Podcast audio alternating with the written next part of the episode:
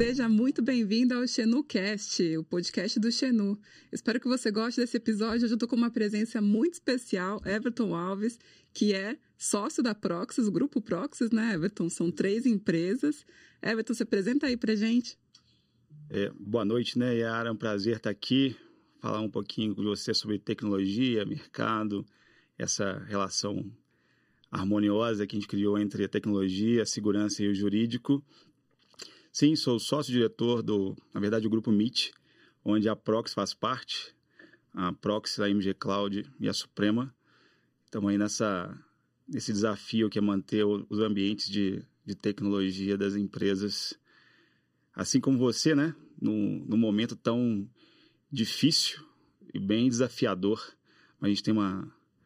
Estamos bem, estamos bem posicionados Muito e vamos bem. lá Everton, colocando aqui os pingos nos is, explica pra gente um pouquinho a diferença. O que, é o TI? O que, é cibersegurança?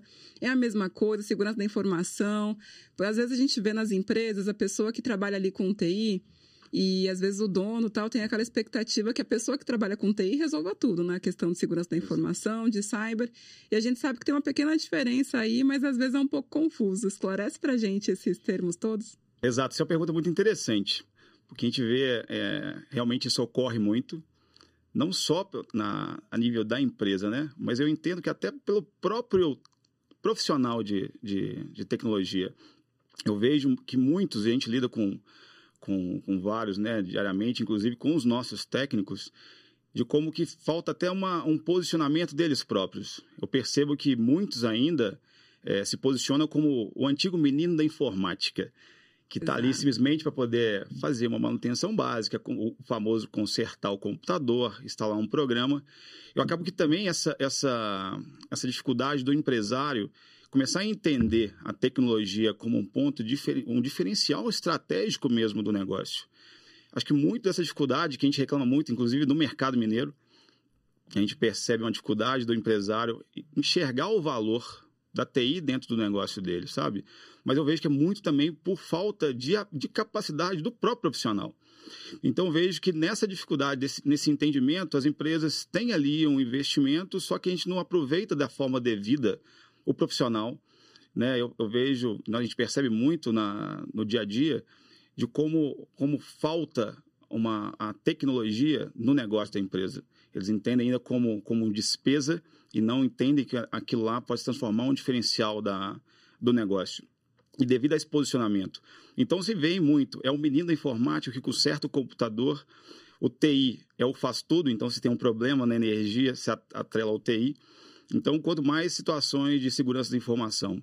Então, só que o problema dessa, dessa, dessa, dessa dificuldade de entendimento é onde se gera muitas fragilidades, muitas vulnerabilidades no negócio, o que é atribuído a um profissional que não tem a capacitação devida cuidar de todo o cenário da empresa. Então ele faz desde consertar a máquina a resolver um problema que, que na verdade é um ponto de energia que está com que está com falha, desde gerir um servidor, gerir uma, um, um compartilhamento de empresas de, né, de, dos mais diversos portes a um profissional não capaz. Então é importante se, se entender a, essas diferenças, principalmente no momento que aquela, aquela situação generalista não se aplica mais. Os desafios são Sim. tão grandes que né, é importante que exista ali as especialidades, e eu acredito muito nisso. Então, principalmente quando se confunde um profissional de suporte ou um menino da informática com o profissional que vai dar o direcionamento de segurança, é aí que moram, começam a, começam a brotar as vulnerabilidades que vão gerar um impacto tão grande no negócio. Né? Ah, com certeza. Você está falando agora, eu estou lembrando, eu tenho muitos colegas né, que são da TI, uhum. e aí eles sempre falam, poxa, me ligaram aqui para arrumar a rádio, para arrumar o, o ar-condicionado. Realmente, o cara da TI, o pessoal chama para tudo. E o pessoal que faz forense, né, que faz perícia forense, eles também falam, cara, o juiz me chama aqui para ver coisas que você nem imagina, assim, Exato. qualquer coisa que cai ali que é minimamente tem uma tecnologia, pá, chama aquele profissional é, para fazer a perícia ali. Exatamente. É realmente tem esse, essa dificuldade, né? Exatamente. Esse é o ponto que eu vejo que ainda é uma mudança muito cultural. É importante. Eu acho que agora também, apesar de ser uma mudança cultural, vai caminhar, no meu entendimento, de uma forma natural porque os desafios são tão grandes hoje, né? É, então, se a empresa ali, se ela não realmente dá o olhar devido para a TI, com a escolha dos bons profissionais, com a, das boas empresas, né, da forma devida, assim como a questão jurídica é fundamental, escolher bons escritórios, que a gente está vivendo um mundo muito difícil em relação a isso. Mas é, é, agora é questão de, vamos dizer assim, sobrevivência. No mundo de guerra, que eu entendo que é uma guerra cibernética, essa escolha é fundamental. Na verdade, diferenciar esses profissionais, né? Não, com certeza. Você falou agora dessa interação entre jurídico e, e cyber. Uhum. Para quem não sabe, o Everton e eu trabalhamos já juntos em vários projetos, continuamos trabalhando, graças, graças a, Deus, a, Deus, né, Everton? E é muito interessante essa, essa mistura do jurídico com o cyber, que eu acho que cada vez mais vai existir exatamente por isso, porque o mundo está ficando cada vez mais tecnológico. Então, é muito natural que essas áreas se aproximem. Como que você vê a aproximação dessas duas áreas, essa interação? Eu sei que você não interage só com a gente, mas com vários outros escritórios. Funciona bem? Tem algum ruído de comunicação? Ah, o palavreado, às vezes o pessoal reclama que o palavreado do jurídico é muito rebuscado, o pessoal também do jurídico reclama que TI também fala muita coisa técnica. Como é que você está vendo essa interação? Extremamente desafiadora, né? A primeiro, porque a, a, o que promoveu muito isso foi principalmente a LGPD, né? A gente viu uma, uma explosão de escritórios né, se atentando a algo tão novo, né, aqui, que é a LGPD. Então, a gente percebeu uma, um grande número de escritórios, e isso eu posso falar, a gente já atua com escritórios há muito tempo, nunca foi uma relação muito amistosa, tecnologia com, com o meio jurídico. Então, aconteceu de, a gente ver muita, muito escritório entrando nesse, nesse meio de uma forma a querer resolver todos os problemas da empresa. E no meu entendimento, é, isso é errado, sabe? Deve, deve existir, principalmente nessa, nesses desafios que nós temos hoje, uma relação muito amistosa, mas com uma, uma, uma separação de, de, de ações bem definidas, é porque o negócio se define. Né? Nós, da, da parte de tecnologia, da parte de cyber, a gente tem até onde a gente vai, e a partir daí, a gente sabe bem, e está bem definido onde entra a parte jurídica. O problema se dá quando essas coisas se misturam. Eu até, eu até falo muito, eu gosto muito da palavra coerente ou coerência.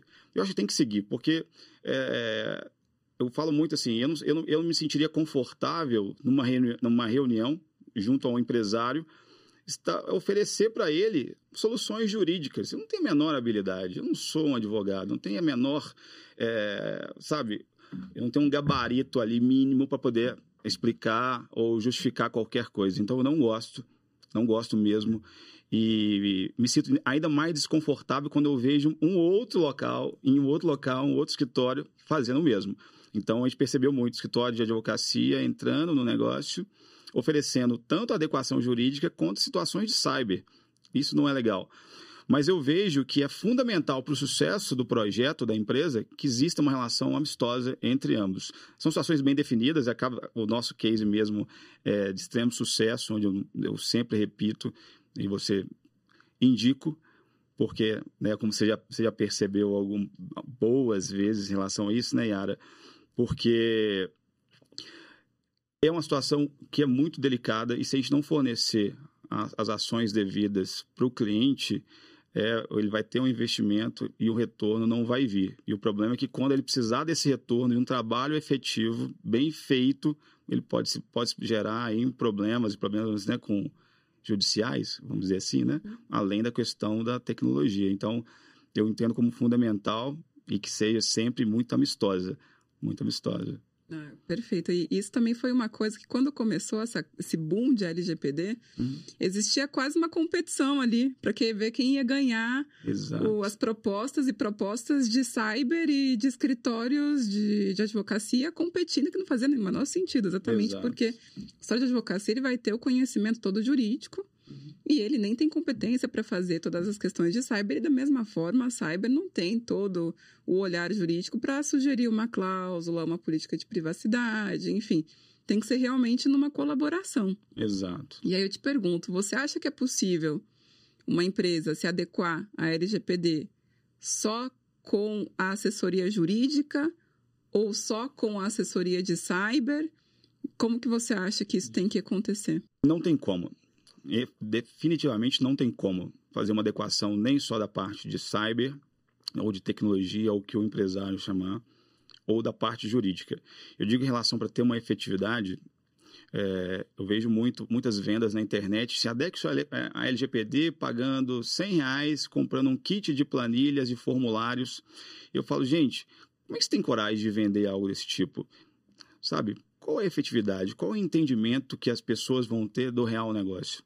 E, infelizmente, isso acontecendo, eu percebo que em alguns locais as pessoas começaram a perder um pouquinho da, da sabe, da, da fé em relação a, a, a, essa lei, muito devido aos maus profissionais que vêm de uma forma absurda, que estão na, na, num, numa frente oportunística devido a essa questão, né? Fala-se de multa para o empresário, apesar de dessa questão ter mexido muito com, com o pensamento e de como eles devem olhar de uma forma mais inteligente para a tecnologia e cuidadosa. Mas não, não tem como. Não Perfeito. tem como. Falando agora um pouquinho mais da parte de cyber, quais são os erros mais frequentes que você vê dentro das empresas com relação a essa parte de, de cyber? Uma tentativa de economizar numa determinada área que não deveria tanto, um investimento que deveria ter sido feito e que não é muito valorizado, tem que gastar muito dinheiro para você ter uma empresa minimamente ali adequada, né, do ponto de vista de cyber. Existe um MVP que a gente pode falar desse, desse visto, desse ponto de vista? É, esse ponto eu me sinto muito confortável para falar, porque uhum. com toda essa, essa bagagem que a gente tem aí de anos, com, lidando com a tecnologia de, de empresas, né, dos mais diversos portes, a gente percebe muita coisa, né? E eu atribuo essa, essa, essa questão muito ao desconhecimento de novo cai lá, volta lá naquela história inicial da, da empresa ainda entender que ali deve contratar-se um menino da TI que vai ajudar a fazer um cabo de rede, fazer uma rede de, de, devida, ou às vezes muito indevida, colocar na borda um roteador. Então, o que eu vejo é que existe um grande desconhecimento dos profissionais de tecnologia, de grande parte, e também do próprio empresário. Eu vejo e percebo muito que esse desconhecimento ele impera porque você vê um empresário que ali ele está ele tá muito, muito focado no core dele, do negócio dele, só que ele não entende que a tecnologia ali é fundamental para a operação. Então acaba que ele descobre isso, às vezes, na, na maneira mais dolorosa, que é quando o negócio para, sabe? Então a gente vê, para mim, eu atribuo como principal fator é o desconhecimento tanto às vezes do profissional que está atuando como do, do, próprio empresário, que às vezes chega a gente percebe muito que existe e quando ele decide investir, principalmente isso aqui é uma dor no mercado mineiro, a gente ainda percebe está melhorando, mas ainda é uma dor em relação a essa questão do investimento. Aí às vezes ele, ele, ele, a gente percebe que ele se vê assim, tá, ok, eu vou investir, então o que, que eu, vou, eu vou comprar? O que, que eu vou pagar? Então, aliado ao desconhecimento de muitos profissionais, se faz uma escolha por valor. Ou seja, eu quero ter segurança, vem aquelas soluções, de novo, milagrosas de internet, compre o meu produto, que você vai estar 100% seguro, é coisa que a gente sabe efetivamente que não existe. E o pior, vendido por pessoas que não conhecem o negócio.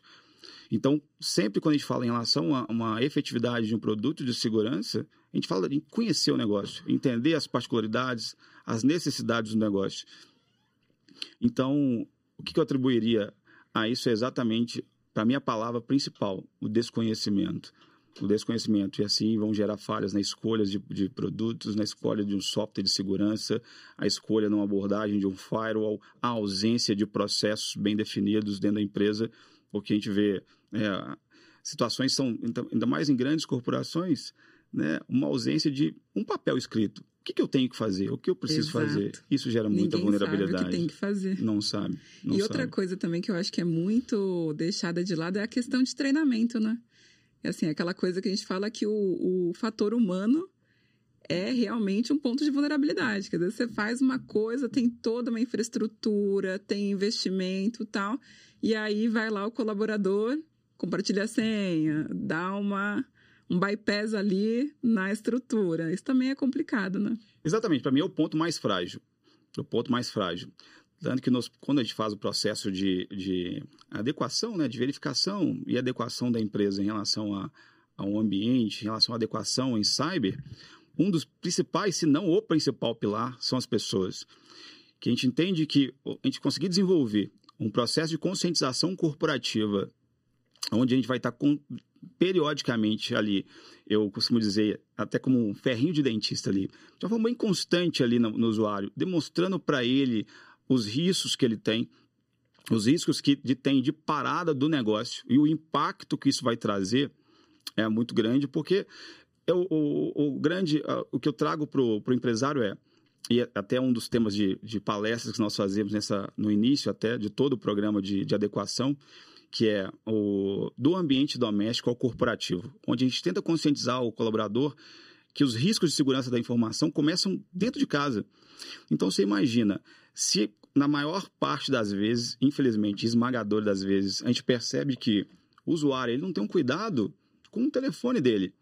É onde está a vida dele, onde ele carrega e ele fica a maior parte do tempo, às vezes, aliás, muitas vezes, no telefone, ele não tem a menor ideia daquele, daquele, dos riscos que ali envolvem no uso desse dispositivo. Então, você imagina, se ele não tem um cuidado com ele próprio, ele vai ter dentro do ambiente corporativo? Não tem. Então, é o ponto principal de maior tensão e, para mim, sempre de maior vulnerabilidade. Eu acho que essa falta de consciência, de educação sobre cibersegurança é uma dor quase que da sociedade, né? Acho que isso é só você olhar o tanto de pessoas que caem em golpes todos os dias que você fala, não acredito que essa pessoa caiu nesse golpe. Golpe de WhatsApp, golpe da OLX, golpe do Mercado Livre, é muito golpe. E não tem, assim, algum um canal na sociedade para conscientizar as pessoas, né? E acaba que as pessoas que têm até um pouco menos de conhecimento sobre isso ficam mais vulneráveis. Exato. Mas acho também, é, é de novo, também acho muito cultural, né? Porque acho até existem alguns locais, existem repositórios de informação, existe conteúdo. O que eu, o, o que eu destaco muito, Yara, é que como as pessoas não têm a curiosidade. Eu falo muito nesse, nesses, principalmente nesses momentos de conscientização na, nas empresas, e que eu falo assim, poxa, olha para vocês verem. Aí eu abro o dispositivo e mostro todos os recursos de segurança. O telefone fornece, as, as aplicações tipo o Instagram, o Facebook, todas as, principais ferramentas hoje, que, que são as mais consumidas hoje no mercado, fornecem os recursos de segurança. O que, o que me, me chama atenção, que ainda reforça ainda mais a questão de, de conscientizá-lo, é que está lá e ele não tem o menor, a menor preocupação. Às vezes eu vejo pessoas que passaram por um, um, um golpe, o que está muito constante agora é de ter o Instagram clonado, e que eles voltam, criam outro e continuam da mesma forma. Sabe? Cadê a curiosidade? Cadê a vontade de fazer melhor? Cadê a, a, vontade de, se, de proteger a si próprio? A gente tem, até encontra muito no mercado pessoas que, ah, não, aqui é da pessoa jurídica, isso é da, da, da PJ. Tá, estou preocupando com isso não beleza, vai, vai gerar um grande problema. Mas, ok, mas e para você mesmo? Então, acho isso é uma situação para mim que é muito curiosa. Não, não, não faz sentido. Falta é, coerência. Eu digo, assim, até na, na, família, né? A gente tem esse, essa preocupação de ter esse diálogo com, com os familiares, Exato. com os mais velhos, porque estão todos utilizando aí as redes sociais tudo mais, e que realmente acaba não tendo essa cultura de proteção.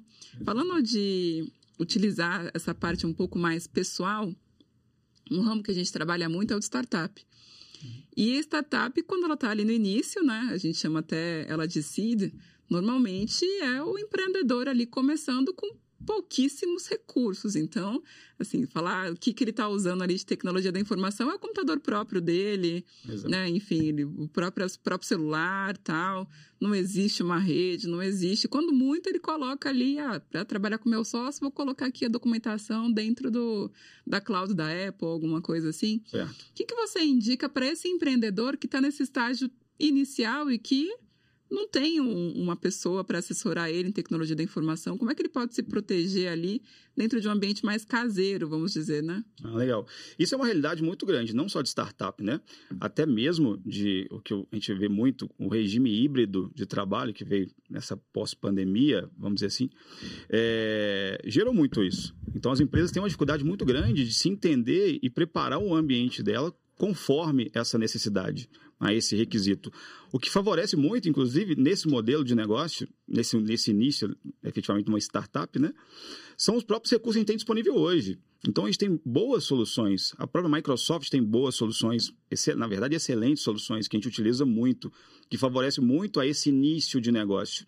Não, na verdade, sim, não só a esse início de negócio, mas a continuidade. São boas ferramentas, ferramentas que estão hoje é, prontas, inclusive, para receber as principais, vamos dizer assim, os principais ajustes que nós faríamos em termos para poder atender a parte de segurança, atender também compliance e também a parte de LGPD, as ferramentas já fornecem, né? O Google da mesma forma. As próprias ferramentas hoje que já vêm, são gratuitas do próprio, no caso, o mais utilizado, que é o Windows, né?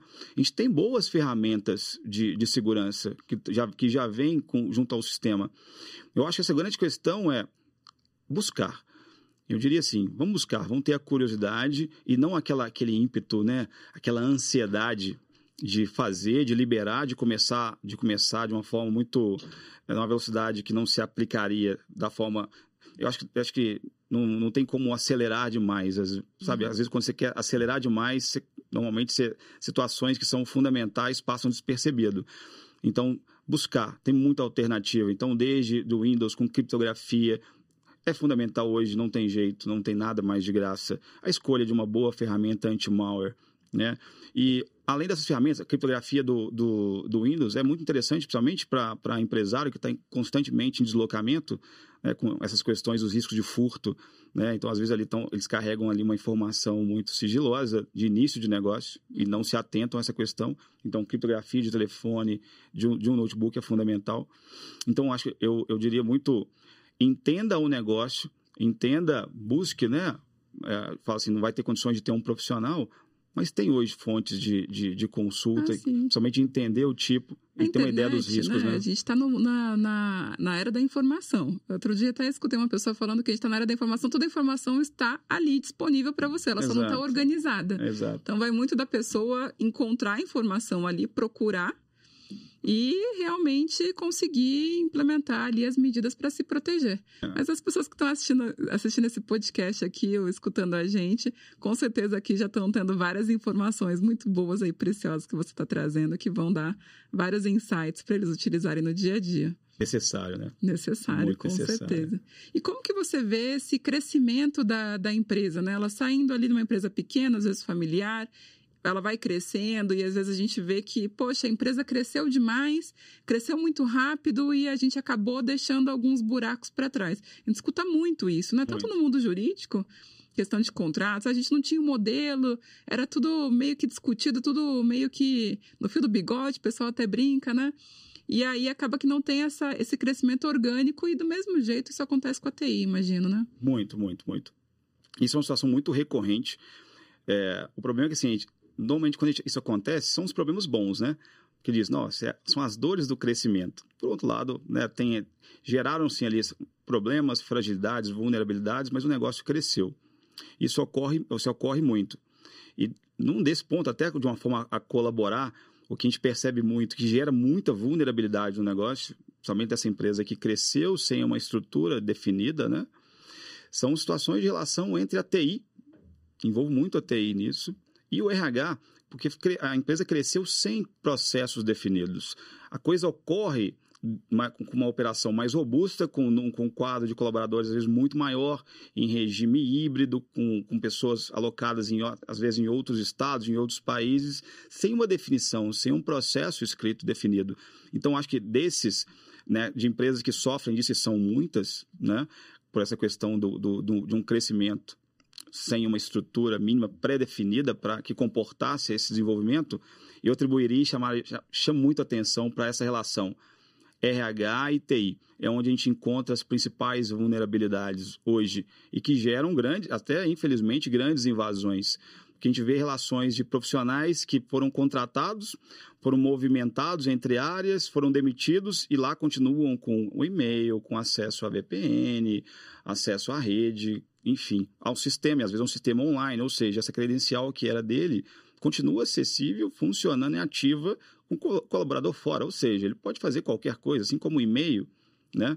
Então, essa é uma das principais dores que a gente vê e que, infelizmente, é, é constante. Everton, para uma empresa que nunca fez um trabalho de assessment de cibersegurança, nunca teve contato, nunca tentou ali adequar mais a sua rede, né? Começou ali com o básico do TI, acabou evoluindo. O que, que você indica para esse empresário? Começar logo. Começar logo. Eu acho que ah, nas abordagens a gente encontra muito isso. Né? Acaba se, depara tendo que entrar com um trabalho de segurança da informação num local onde a TI, o, vamos dizer assim, o básico da TI ainda não, não é bem estruturada, tem que começar para ontem, né? Tanto para poder colher os resultados de uma TI uma, uma, TI eficiente, efetiva e que evite os, os problemas. Acho que, igual você bem falou, é, o assessment é muito importante. Porque a capacidade, é, é, é uma entrega que nós, nós executamos, é, é para passar um olhar num todo da empresa, sabe? Pelo menos eu não, eu, não, eu não me atenho só à questão de um framework, eu fazer perguntas frias, até porque eu acho que não, que não geraria um retorno devido.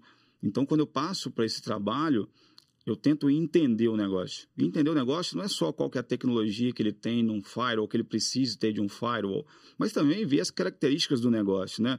Principalmente as pessoas que estão hoje né, à frente. Né? A, a possibilidade ou a necessidade de, de, investimento, o tipo de informação que essa, pessoa, que, que essa empresa que essa empresa lida para ir de uma, de uma forma organizada entender o lado da TI e o lado do negócio da empresa. Entendendo esses dois, a gente consegue montar uma estrutura, montar um planejamento adequado para que essa empresa se estruture né, e ganhe mais robustez em relação à parte de TI e de segurança da informação. Bom. Isso já vincula com a pergunta que eu ia te fazer. Qual é a tua expectativa aí para os próximos anos? Né? A gente viu um boom de de desenvolvimento digital muito grande com a pandemia, né? A gente nunca imaginou que estaríamos todos trabalhando de casa e, enfim. O que, que você espera aí dos próximos anos? Me permita dizer, é caótico. Me permita dizer. Mas, infelizmente, é, é, é, a, é a realidade. E porque a gente está num cenário cada vez mais digital, as coisas cada vez mais conectadas, uma necessidade de negócio, do negócio de tecnologia que não se acaba. Hoje todo mundo fala em cloud e já vem de tempos, né? Tudo hoje é cloud, in cloud. Só que eu percebo as, as empresas não têm a real dimensão do que é levar a própria empresa ou negócio para o cloud. Tanto que a gente percebe várias empresas que estão fazendo um caminho contrário, porque migraram de uma forma maluca para o cloud sem pensar, sem planejar e estão tendo que fazer o caminho, o caminho contrário. E eu digo muito que eu vejo um cenário é, caótico, me permita. E olha que eu, sou, eu gosto de ser muito otimista. Mas quando eu percebo, eu vejo hoje as coisas acontecendo, principalmente pela parte cultural. Infelizmente, quando a gente se depara com as empresas, com os profissionais que lá se encontram com, vamos dizer assim, com uma caneta para tomar as ações devidas, as ações que precisam, precisam ser efetivamente né, executadas com investimento bem definido. Você pessoas sem, totalmente sem preparo. E você vê as pessoas, igual nós citamos bem os, os nossos colaboradores, que eu sempre falo, para mim o principal antivírus que a empresa vai ter, que o usuário vai ter, é ele próprio. Ele que vai ter atenção, ele que vai ter o cuidado, você vê as pessoas estão cada vez mais desatentas, né? Ou sem interesse. Então, quando eu, eu, eu vejo os desafios que nós temos hoje, né? Hoje tudo está conectado, tudo está dentro de um aparelho celular, então não falta exemplos de, de fragilidade, de segurança e motivos para que a, cada vez mais a parte criminosa se atente a isso. E do, e, ao, e do, outro lado, do outro lado, você vê as pessoas que estão cada vez menos interessadas em se proteger, então, assim, infelizmente, se eu olhar para esses, esses dois pontos, eu vejo realmente um, um cenário futuro bem, ainda mais desafiador que nós temos hoje, viu, Yara? Infelizmente. É, imagina, é por isso que é importante que o empresário invista aí e trabalhe para tanto da parte jurídica quanto também da parte de tecnologia da informação para proteger a sua empresa e evitar aí esse tipo de problema, tentar evitar, né? A gente nunca Exato. consegue zerar a, o problema, não existe bala de prata na TI nem no, no jurídico, Exato. mas você consegue mitigar aí com certeza. Com toda certeza, Yara. É a, é a, é a grande. Vamos, vamos, se a gente partir sempre, né, que independente do investimento que a gente fizer, independente qual for, do valor que for feito, não tem como a gente garantir 100% de segurança. Então, daí a gente entende com, o quão desafiador é esse nosso mercado. Muito bom. Everton, diante desse cenário extremamente desafiador aí, fazer uma pergunta aqui para fechar a nossa conversa. Me conta o que te leva a fazer o que você faz todos os dias, o que te motiva a sair da cama e se dedicar aí nesse cenário desafiador de adequar as empresas, ajudar as empresas, os empresários a protegerem aí sua parte de cyber. Ah, isso é muito bacana. Hoje, hoje com uns bons anos passados e com a experiência adquirida, eu falo que o que me move hoje é paixão. Eu sou uma pessoa, sou movida a paixão, eu gosto do que eu faço, eu sinto prazer em, em servir, em atender. Que o que a gente faz hoje é, é olhar, principalmente, isso está muito no DNA das nossas empresas, está no DNA do grupo e de quem está lá conosco no dia a dia, de como a gente gosta de servir, servir bem. A gente não tem, não, não, não nos atemos a, a detalhes pequenos, preocupações em relações a coisa que a gente vê muito no mercado, valores, questões. A gente quer servir, a gente quer, a gente quer atender, a gente quer ver as pessoas evoluindo, a gente quer ver os negócios evoluindo.